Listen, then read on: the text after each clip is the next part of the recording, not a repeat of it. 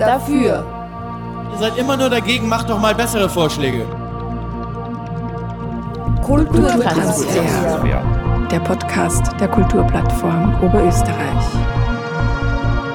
Zu hören im Audioarchiv der Freien Radios unter cba.fro.at, auf Spotify und natürlich in deinem freien Radio.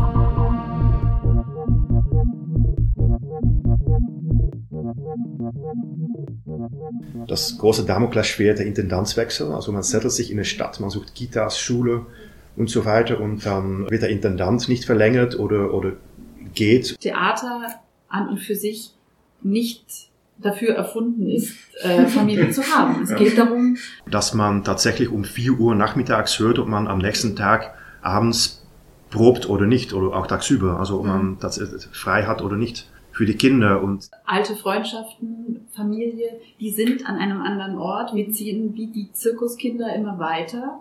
Ähm, und die Netze, die wir uns aufbauen könnten, sind mit einem Intendanzwechsel gekappt. es gibt dann äh, festgestellt vier Stunden äh, Pause zwischen Probe und Vorstellung, wo dann alles erledigt werden muss, also Kinder abholen, einkaufen, Kinder begleiten mit Schulaufgaben, äh, Sitte organisieren, kochen und, äh, und allem sich vorbereiten auf die Vorstellung. Dass es da einen Pool an Menschen gäbe, die man kurzfristig anfragen könnte, die wissen, okay, sonntags sonntags äh, gibt die Vorstellung oder also weil das finde ich zum Beispiel eines der Hauptprobleme, diese geteilten Proben, diese Abends, diese Abendzeiten, die ähm, für Menschen, die am Theater oder im Kulturbereich arbeiten, selbstverständlich sind.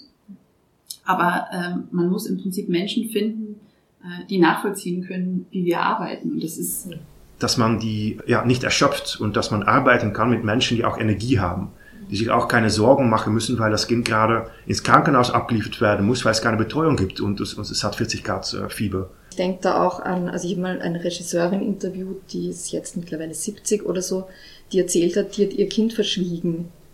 Also sie hat ein Kind bekommen und ist dann nach drei Monaten zurück und hat gesagt, sie war auf einem Segeltörn. Also so, weil sie so Angst um ihre, ja, schräg, also weil sie so Angst hatte, dass sie keine Jobs mehr kriegt, wenn das irgendwie bekannt ist und das ist. Where is the position of the child in this discussion? Is it equal? And we position a child as equal as an adult, not the same, but as equal, which means for us it's a rhetorical question. When someone in the team uh, is saying like, "Oh, my child is sick," go home directly. Doesn't matter, actor, during rehearsals, someone in the team. My child is sick. Go. It's rhetorical. It's it's it's not even a question because the child is most important. Also ich kann das tatsächlich eher nur für Linz sagen und mein Eindruck ist eigentlich, dass sich da nicht wirklich was tut.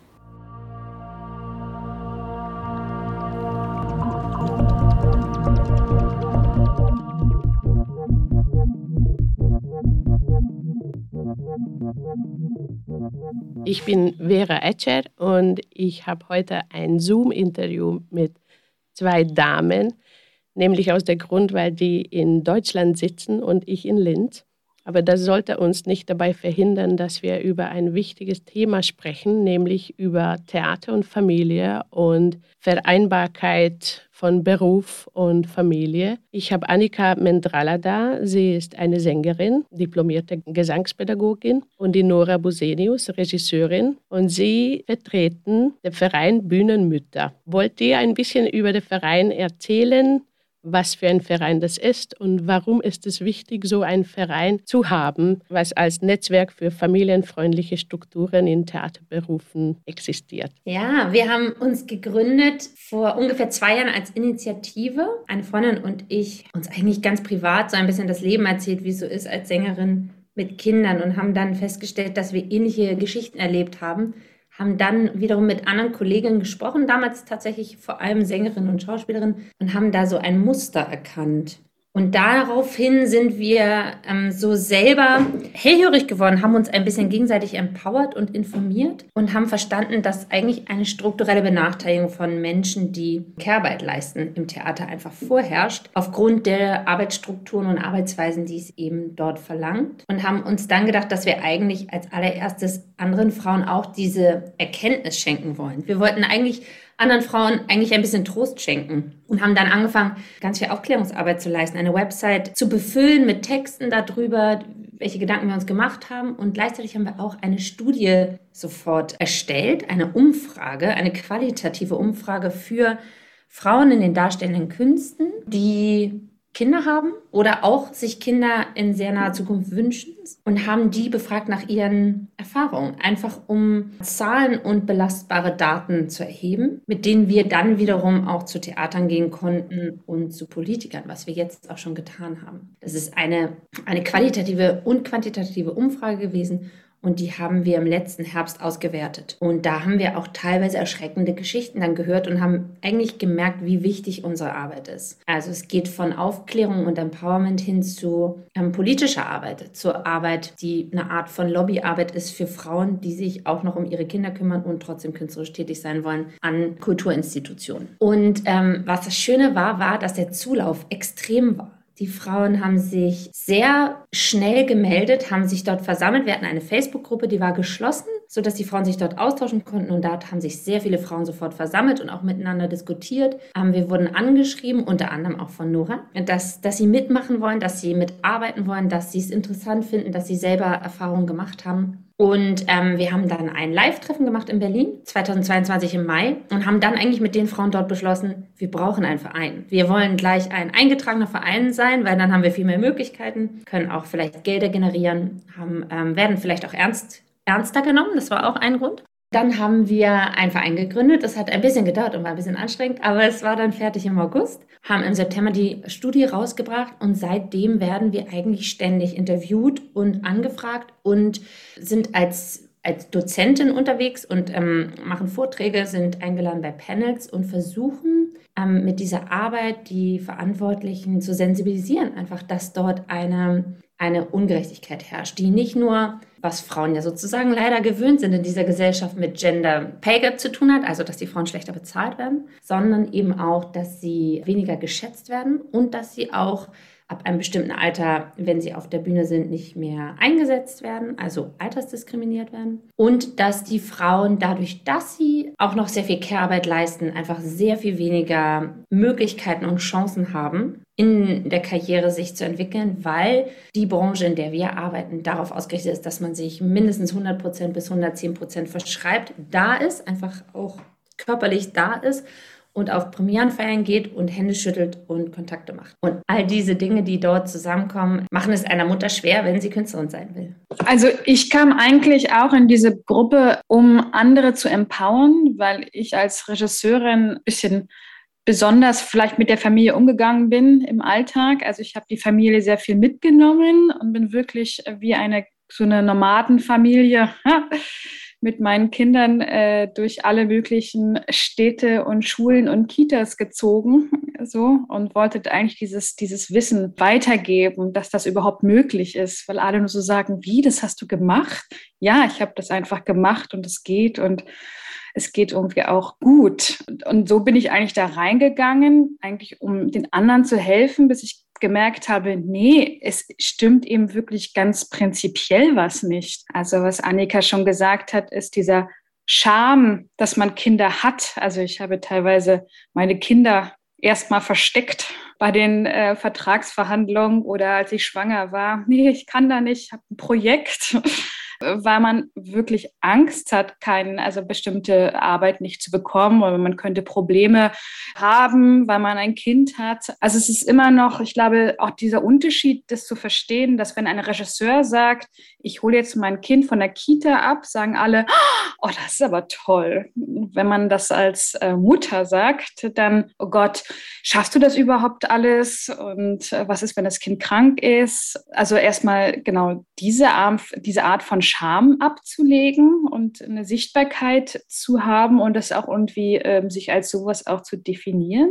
Irgendwie auch als Mutter und dass es positiv ist, dass es gut ist, dass es kein Manko ist. Und ich glaube, dann, dann kommen diese ganzen Strukturen dazu. Also, dass es natürlich möglich ist, andere Probenzeiten zu haben, die ich auch schon umsetze, dass es natürlich auch in der, ja, nicht nur meine äh, Aufgabe ist, wenn ich eben eine größere Theaterwohnung brauche, ähm, oder wenn dann noch Kosten dazukommen, die alle selber zu tragen, zusätzlich zum Gender Pay Gap, so, also dass da eben auch ähm, Strukturen ja, sich ähm, verändern. Und der Bühnenmütterverein hat wirklich in einem Jahr extrem viel geschaffen aus ganz vielen verschiedenen Initiativen der verschiedenen Bühnenmütter.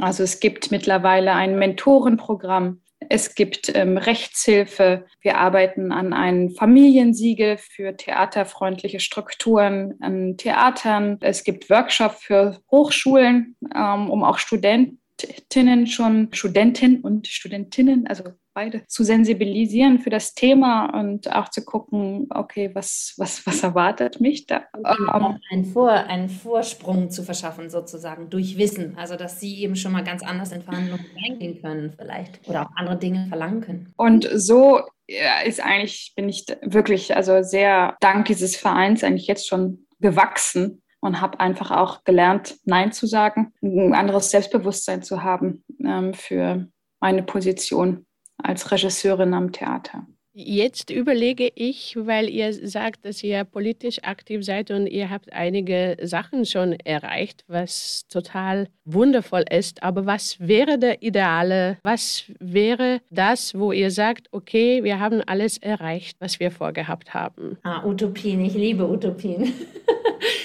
Das ist ehrlich gesagt der Weg, wie wir überhaupt verstanden haben, dass was nicht gut ist, weil wir haben dann so geträumt von einer Zukunft, wie wäre es eigentlich, wenn es gut wäre? Das ist eine wunderbare Frage. Erstmal eine wahnsinnig aufgeschlossene Atmosphäre, die grundsätzlich eine Mutterschaft als Gewinn sieht. Das heißt, eine, eine, eine Künstlerin, die Mutter wird, wird erstmal beglückwünscht und wird, wird gefragt, wie sie Elternzeit nehmen möchte, wann sie wiederkommen möchte, dass sie dann natürlich einen Kinderzuschlag bekommt, weil sie ist ja klar, dass sie dann mehr Geld braucht und dass man mit ihr einen sanften Wiedereinstieg organisiert, so wie das in anderen Betrieben, wie zum Beispiel einer Schule, komplett normal ist. So, das, das wäre schon mal toll. Dann wäre es toll, wenn Theater äh, grundsätzlich jedes Mal einfach hinterfragen, ist eine Abendprobe wirklich notwendig und ist eine Samstagsprobe wirklich notwendig?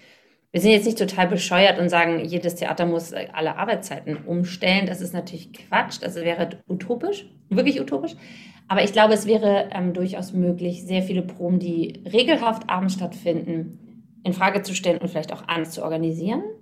Denn jede Mutter und jeder Vater weiß, wenn man sein Kind abends nicht sieht, jemand anders muss es ins Bett bringen, im Normalfall. Und das bedeutet, dass man sehr viele Kosten hat, Babysitterkosten. Es sei denn, man hat einen Partner, der durch Zufall um 17 Uhr nach Hause kommt und alles übernehmen kann und die Mutter oder andersrum der Vater äh, kann dann das Haus verlassen und die andere Person übernimmt. Das ist aber im Normalfall nicht der Fall. Und besonders ist es nicht der Fall, wenn man alleinerziehend ist, denn solche Menschen gibt es auch. Das sollen wir hier mal nicht verhehlen. Wir haben sehr viele alleinerziehende Mütter, die wirklich stöhnen. Also das ist eine wahnsinnig belastende Situation. Dazu kann ich übrigens eine Anekdote erzählen. Ich war im Theater, habe geprobt und eine andere Produktion hatte auch gerade Pause, als wir auf dem Pausenhof waren. Die Leute rauchten da und wir haben uns nett unterhalten. Und dann kamen zwei Schauspielerinnen, die am Hausfest waren und äh, ich habe ihnen so erzählt von unserem Verein und sie haben gesagt, ah, ich bin auch Mutter und das ist sehr interessant, erzähl mal. Und dann meinte die eine, ja krass, wenn du das so erzählst, ich habe es mir noch nicht so genau überlegt, aber es stimmt alles. Und ehrlich gesagt muss ich sagen, ich musste jetzt einen Kredit aufnehmen, um meine Babysitterin weiter bezahlen zu können. Und da reden wir von einer Schauspielerin, die fest an einem Haus war. Da würde man sagen, super, du hast ein festes Gehalt, du hast es geschafft, du bist eigentlich im Olymp. Und im selben Moment hat ihre Kollegin sie angeguckt, die auch am selben Haus fest war und hat sie angeguckt mit großen Augen. Ich auch, ich war ganz geschockt. Und ihre Kollegin guckt sie an und sagt, was, du auch? Ich musste jetzt auch deswegen einen Kredit aufnehmen. Und da kriege ich immer noch Gänsehaut. Habe ich gedacht, Wahnsinn. Wahnsinn. Ja, also erstmal, welche finanziell prekäre Lage? Erstens und zweitens in dieser Position und drittens, wieso reden die Frauen nicht miteinander? Da habe ich wieder gedacht, ich weiß, warum ich diesen diesen Verein gegründet habe, warum ich mich da so verausgabe. Also das darf nicht mehr passieren. Kein Mensch, der fest angestellt ist, muss einen Kredit aufnehmen für Kinderbetreuungskosten, weil er eben so viel Kinderbetreuungskosten hat, weil regelhaft jeden Abend geprobt wird. Das bedeutet nämlich natürlich im Normalfall 17.30 Uhr los zur 18 Uhr Probe, die bis 22 Uhr geht. Da reden wir von fünf Stunden Babysitter jeden Tag. Und ein Babysitter kostet nicht mehr 10 Euro die Stunde heutzutage. Das muss man, muss man äh, bedenken. Dann ähm, wäre es wahnsinnig schön für Eltern, wenn es eine frühe Planung gäbe. Also nicht eine von Tag zu Tag, Denn an Theatern gibt es sogenannte Tagespläne, die dann verbindlich sind. Alles andere ist auch nicht verbindlich. Aber trotzdem wäre es wunderbar, wenn es wenigstens Wochenpläne gibt oder vielleicht sogar Monatspläne, sowohl für Festangestellte als auch für Gäste. Ähm, für Gäste wäre es wunderbar, wenn es sogenannte Babysitterlisten gibt, also schon mal einfach eine Liste mit Babysittern und Kinderbetreuungsmöglichkeiten, Kitas, die offen sind dafür, dass, wie bei Nora das gerade erwähnt hat, die einfach auch fremde Kinder für eine Zeit aufnehmen und da nicht so streng sind oder Schulen, wo man sein Kind auch für ein paar Wochen mitbringen kann, denn so eine Probenphase kann ja meistens immer sechs Wochen dauern. Es wäre wunderbar, wenn es einfach Wohnungen gibt für Künstler, die anreisen, die beinhalten, dass ein Kind ähm, mitkommen könnte. Das heißt, ein bisschen mehr Platz, vielleicht auch ein extra Zimmer für eine Betreuungsperson, ähm, sowas wie ein Hochstuhl, Flaschenwärmer etc. Also so normale Dinge. Und aber, und ich glaube, und das kostet nichts, das Allerwichtigste ist, dass die Theater offen sind und freundlich und sich freuen, wenn eine Frau Mutter wird. Also das Ergebnis dieser Studie, die wir erstellt haben, war, dass die Frauen wirklich, jede vierte hat einen Job verloren, ein Vertrag wurde aufgelöst, also sie wurde gekündigt, dass so etwas nicht mehr passiert. Äh, jede zweite hat sich diskriminiert gefühlt, wurde schlecht behandelt oder hat Sprüche gedrückt bekommen. Also dass diese, diese, ich sag mal, unschönen Erlebnisse aufhören und dass jemand sich nicht schämt, dafür Mutter zu werden. Und die Scham bei Künstlerinnen Mutter zu werden, die entsteht dadurch, dass ein Künstler oder eine Künstlerin per se im Studium, die du musst alles geben, mehr als 100 Prozent ähm, sonst meinst du es nicht ernst, diese, diese, dieses, diesen Glauben eingeimpft bekommt. Und wenn man selber Mutter wird, merkt man, dass die Perspektive shiftet. Das ist bei jedem Menschen so. Das ist auch bei der Bürokaufangestellten so. Nur bei einer Künstlerin ist es so, dass sie selber anfängt an sich zu zweifeln, weil sie diesen Glauben in sich hat und weil sie merkt, wenn ich so schlecht bezahlt werde und ich muss jedes Mal fünf Stunden mit der Bahn fahren und es ist nur die Nebenrolle, möchte ich es eigentlich nicht machen, weil ich würde sechs Wochen mein Baby nicht sehen und dann hat sie schon eigentlich ein schlechtes Gewissen und denkt, oh, ich bin eigentlich nicht mehr richtig on fire hier für meinen Beruf. Was natürlich absurd ist, ja. Aber das, diese, diese hundertprozentige Selbstaufgabe und das Brennen für den Beruf, das erwarten Theater auch. Theater wollen Leute, die jung sind und Vollgas geben. Mit Berechtigung natürlich, weil so entsteht auch besondere, besondere Projekte, entstehen auch einfach so. Aber es heißt ja nicht, dass Kunst nur entstehen kann, wenn Leute sich 110 Prozent dem hingeben und jung sind und damit natürlich auch ein bisschen preiswerter. Sondern es gibt bestimmte Projekte, die nur entstehen, wenn Leute viele Jahre Berufserfahrung haben, wenn sie in sich ruhen und wenn sie ihren Job gut machen können und wenn sie effizient proben und wenn, wenn der Regisseur genau weiß, was er will, dann kann man mit sehr viel weniger Zeitaufwand ein wundervolles Ergebnis erreichen. Und da, da ähm, würden wir uns wünschen, dass man Müttern per se sehr viel zutraut. Also das, diese Frage haben wir nämlich auch in der Studie gestellt, wie die Frauen sich selber sehen nach der Mutterschaft. Und obwohl viele sagen, sie geben nicht an, dass sie Mutter sind, das heißt ja sozusagen, dass sie nicht wollen, dass sie verurteilt werden oder beurteilt werden aufgrund der Mutterschaft, haben wirklich die meisten angegeben, dass sie sich als viel wertvollere oder interessantere Künstlerin sehen.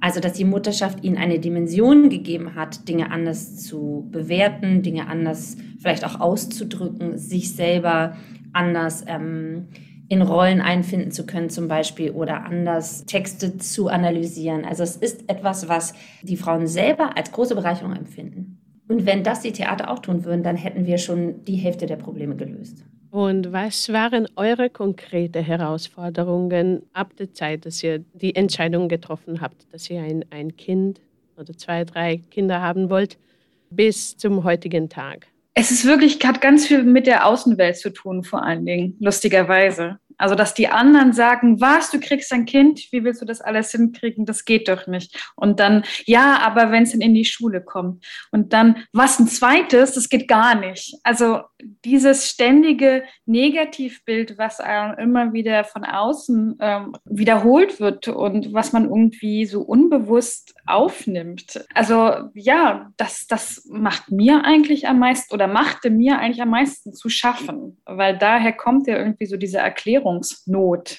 quasi oder auch diese Angst, es nicht schaffen zu können. Also dazu muss ich sagen, ich habe eine Ostbiografie, also ich bin Ostdeutschland sozialisiert. Das heißt, ähm, in der DDR waren natürlich äh, arbeitende Mütter sehr präsent äh, mehr als in Westdeutschland, glaube ich. Daher bin ich sozusagen durch meine Sozialisierung schon sehr da reingegangen, dass, dass ich weiß, dass es irgendwie machbar sein muss. Genauso wie mein, mein Partner ist Franzose. Auch in Frankreich ist das Thema Kinderbetreuung ein viel, viel einfacheres. Als wir zum ersten Mal Hans in eine andere Krippe ge gegeben hat, war das in Frankreich und war überhaupt kein Problem. Und dieses Positivbeispiel in Frankreich hat uns sozusagen äh, motiviert, das in Deutschland weiterzuführen. Genau, insofern ist es eher ähm, das Bild, was von außen einem gespiegelt wird, was, was mir zu schaffen gemacht hat. Und ich glaube, woran ich immer noch knabbere, ist, wenn man Mutter wird,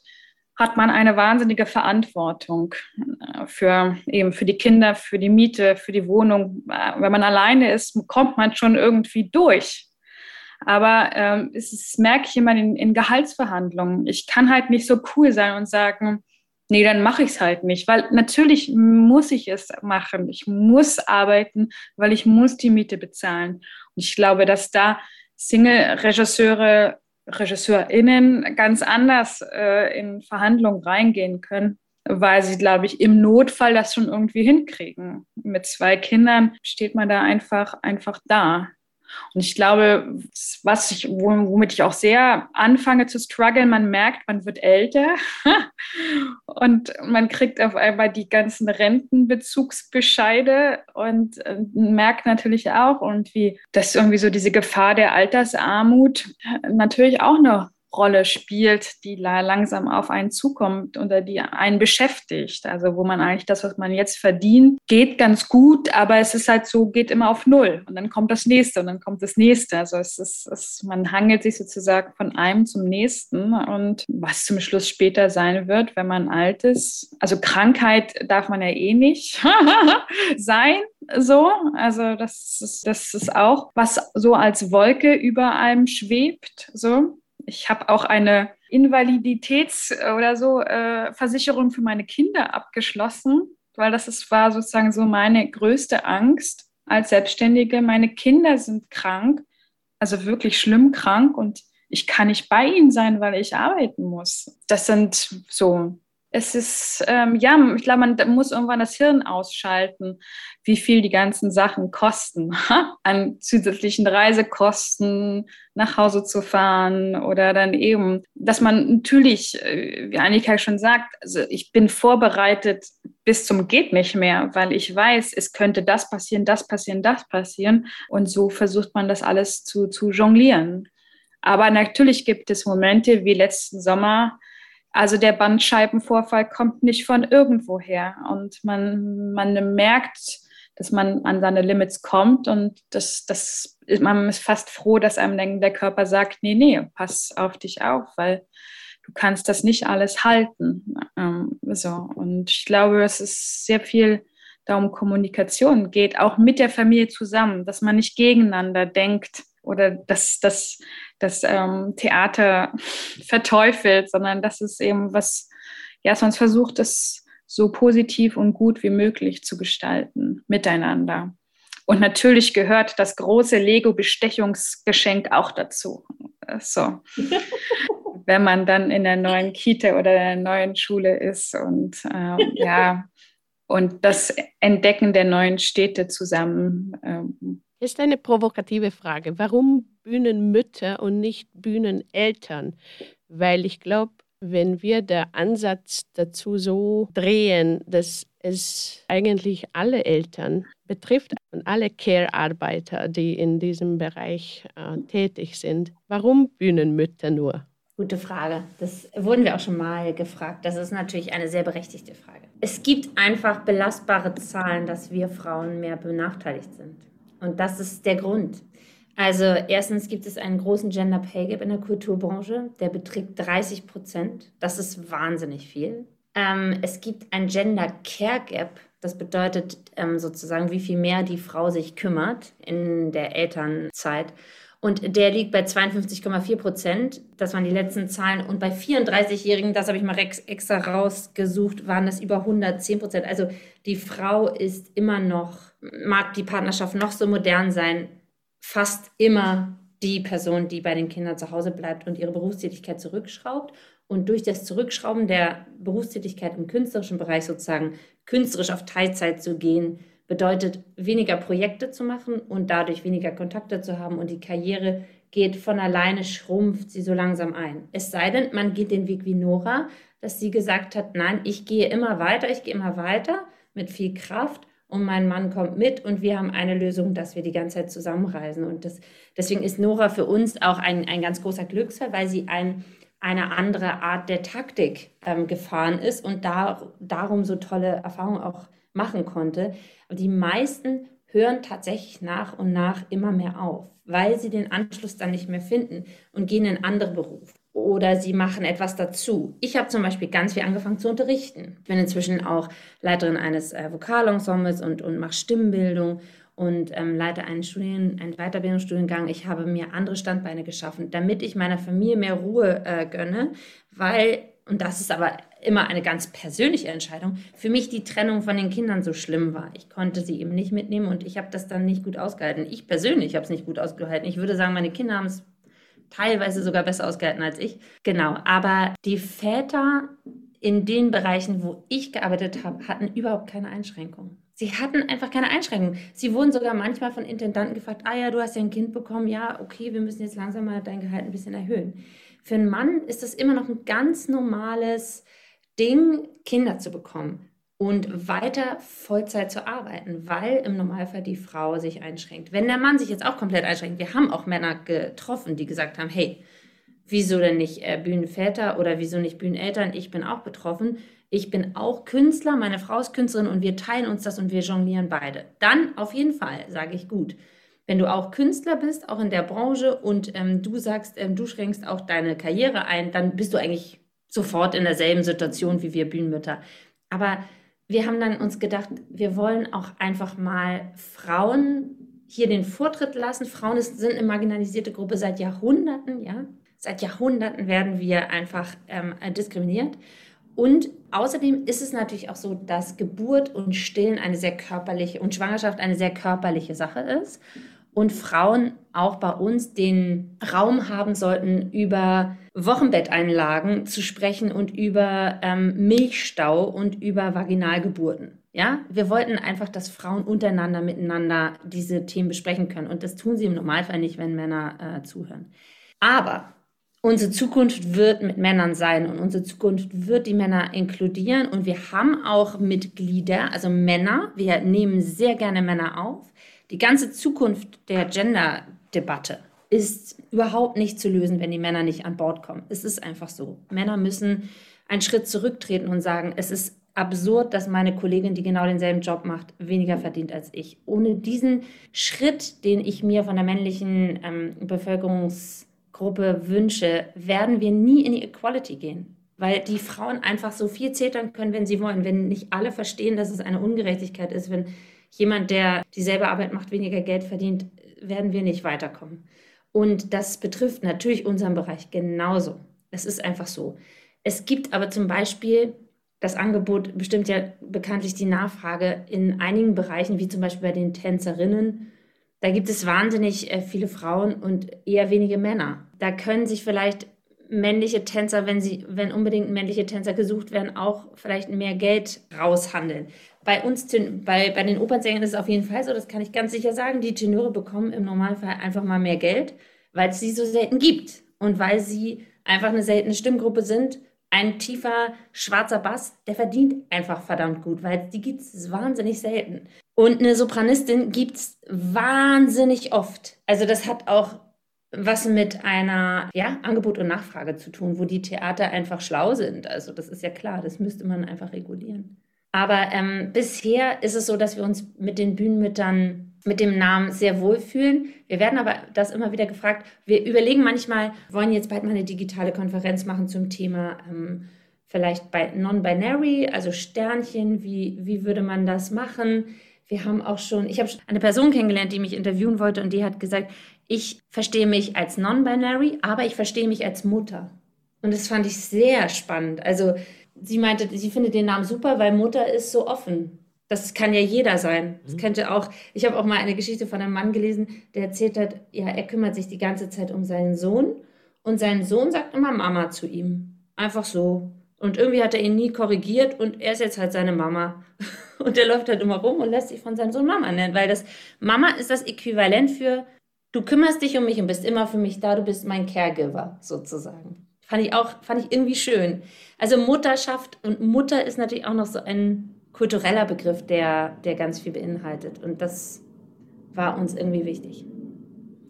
Dazu gibt es auch noch eine schöne Geschichte von, der, von einer Bühnenmutter, die ähm, mit einer Frau zusammen ist und die haben zwei Kinder. Und die erste, das erste Kind hat eben die Partnerin bekommen ja, und erst als sie selber das zweite Kind bekommen hat, hat sie sozusagen den Unterschied festgestellt, was es heißt, ein Kind zu tragen und zu stillen und eben Mutter zu sein, obwohl sie eben ja auch am Anfang sozusagen in der ja, Mutter war, äh, war es dann doch von dem körperlichen, ähm, psychischen, hormonellen Leistung, die man da eigentlich bringt, auch ja, äh, so ein Kind auf die Welt zu bringen, ist dann doch nochmal was anderes. Also das fand ich nochmal ganz spannend zum Thema Mütter und was ist das eigentlich? Wie findet ihr Zeit noch äh, euch ehrenamtlich zu engagieren, weil das ist auch immer jetzt, wir sind bei dem Thema, dass Mutter zu sein alleine ist eine große Herausforderung. Dann noch dazu der Leidenschaft zu leben und auf zwei Füßen dazustehen und doch auch Einkommen in die Familie reinzubringen. Wo bleibt Zeit? Oder wie kommt die Energie? das noch zu schaffen? Also ich kann es nur für mich sagen, es gibt so, ich habe so verschiedene berufliche Standbeine und immer wenn was für die Bühnenmitte reinkommt, das, das mache ich immer ganz schnell nebenbei und es ist, es ist wie so ein Selbstläufer, weil es gibt einem immer wie so einen Energieschub extra. Einfach weil ich brenne und weil die Responsen und die Erfahrungen von anderen Frauen, die mir dann gesagt haben, Mensch, du, ich wollte nur sagen, ich war jetzt neulich da bei der Premiere und da habe ich wieder eine Bühnenmutter getroffen und wir haben uns so nett unterhalten. Das macht mich so glücklich. Oder zum Beispiel neulich hat eine Bühnenmütter, wir hatten eine Konferenz und da haben so mehrere Bühnenmütter erzählt, wie ihr letztes Jahr war. Das war wie Weihnachten für mich, wirklich, weil diese Frauen haben einfach so ihr letztes Jahr erzählt und die hatten so schöne Erlebnisse gehabt und so schöne Erfahrungen gemacht und vor allem auch beruflich, aber auch miteinander. Einfach diese Gespräche, die sie empowert haben. Ich glaube, da sind wir Frauen wirklich toll. Wir können uns gegenseitig, und das ist eine jahrtausendalte Tradition von Frauen, muss man wirklich sagen, äh, sich, wir können uns gegenseitig bestärken und uns unsere Erfahrungen weitergeben, uns trösten, uns aufrichten. Und das merkt man an diesem Verein. Das ist so cool. Eine Frau hat zum Beispiel erzählt, ja, ich habe jetzt mal gelernt, Nein zu sagen in der Verhandlung. Ich habe es mich getraut, weil ich so viel mich damit beschäftigt habe, wie ungerecht das eigentlich alles ist, dass ich irgendwann gesagt habe, nein, und das Ergebnis war, dass mir danach mehr Geld angeboten wurde. zum Beispiel sowas. Oder eine andere hat erzählt, so, ja, ich hatte zum Beispiel eine, eine alte Bekannte von mir, hat immer gesagt, nee, ich bin keine Bühnenmutter, ich kann leider nicht in deinen Verein eintreten, Anni, weil das geht nicht, ich singe fast gar kein Konzert mehr und, und ich bin das eigentlich nicht mehr. Und dann habe ich gesagt, natürlich bist du das, genau dich brauchen wir ja. Wir brauchen ja auch die Frauen, die alle aufgehört haben, wegen der Situation. Ich will dich auf jeden Fall dabei haben. Es ist wunderbar, deine Perspektive. Erzähl mir all deine Probleme, damit wir andere Frauen davor bewahren können. Ist jetzt eine der engagiertesten, ja, die richtig viel macht und seitdem wieder Konzerte singt und sich total als Künstlerin, weil das ist der Punkt. Wir reden nicht über Frauen, die ähm, irgendeinen Beruf machen und den machen, weil sie Geld verdienen, sondern wir reden über eine Identität. Wir reden darüber, dass Frauen Künstlerin werden, weil es ihre Identität ist. Sie, sie fühlen sich berufen, sie fühlen sich dazu bestimmt. Und diesen Frauen die Möglichkeit zu geben, ihren Beruf nicht ausüben zu können, ist zumindest, muss ich das sagen, aus meiner eigenen Erfahrung auch, eklatant schlimmer, weil es wirklich etwas mit der Persönlichkeit macht. Das heißt, wir reden von Frauen, die sich wie klein fühlen und leicht depressiv werden davon. Und gerade bei der Frau, von der ich gerade erzählt habe, hat es eben dazu geführt, dass sie sich so empowered gefühlt hat, dass sie gesagt hat, so jetzt fange ich mal meine beruflichen Projekte wieder an. Und jetzt macht sie Liederabende und hat äh, alles mögliche organisiert und ist ganz äh, aktiv auf Instagram. Also und das macht mich unendlich glücklich. Das macht mich so glücklich. Oder eine andere ist ganz politisch aktiv, hat im Bundestag für mich gesprochen und ist so glücklich. Also äh, für uns, für, für den Bühnen, für den Verein. Es ist einfach so erfüllend. Also da habe ich immer Energie für. Mehr als für manch anderes äh, berufliche Projekt. Aber ähm, natürlich beinhaltet es sehr viel Nachtarbeit und es beinhaltet auch, dass man sehr viel lernen muss. Wir haben unglaublich viele technische Dinge gelernt, auch sich technisch aus, ähm, sich technisch äh, irgendwelche Files hin und her schieben und Clouds bedienen und äh, zusammen Kalender haben und irgendwelche Pro Pro Protokolle schreiben und so. Also diese ganzen Dinge, die man, das haben wir uns alles so nebenbei beigebracht und alle sind aber cool dabei und, und, und wir lernen immer noch was dazu. Wir haben unsere Website selber gemacht, unseren Instagram-Kanal befüllen wir. Also es, äh, es läuft. Nein, es ist einfach Wahnsinn zu sehen, wie schnell, in was für einer kurzen Zeit man eigentlich schon Sachen verändern kann. Also, und äh, alleine, wenn jemand danach sagt, ah, ich fühle mich nicht mehr so allein, ist das schon so, so gut. Oder eben auch bei diesem Mentorenprogramm hatten wir jetzt einige Frauen dabei, die noch gar keine Kinder haben, und aber welche haben möchten, aber Angst haben, in diesem Theaterbetrieb Kinder zu bekommen. Und ich meine, wie toll ist es, darüber reden zu können, äh, verstanden zu werden und das weiterzugeben. Also das ist, ähm, also mir geht das genauso wie Annika, mich mich stärkt das eher und man kann was tun und es macht Sinn und man sieht die Veränderung jetzt schon. Herzlichen Dank für das Gespräch für Annika Mendrala und Nora Busenius. Danke, dass ihr da wart und meine Einladung angenommen habt. Vielen Dank dir. Danke dir. Dafür. Ihr seid immer nur dagegen, macht doch mal bessere Vorschläge. Kulturtransfer. Der Podcast der Kulturplattform Oberösterreich. Zu hören im Audioarchiv der Freien Radios unter cba.fro.at, auf Spotify und natürlich in deinem freien Radio.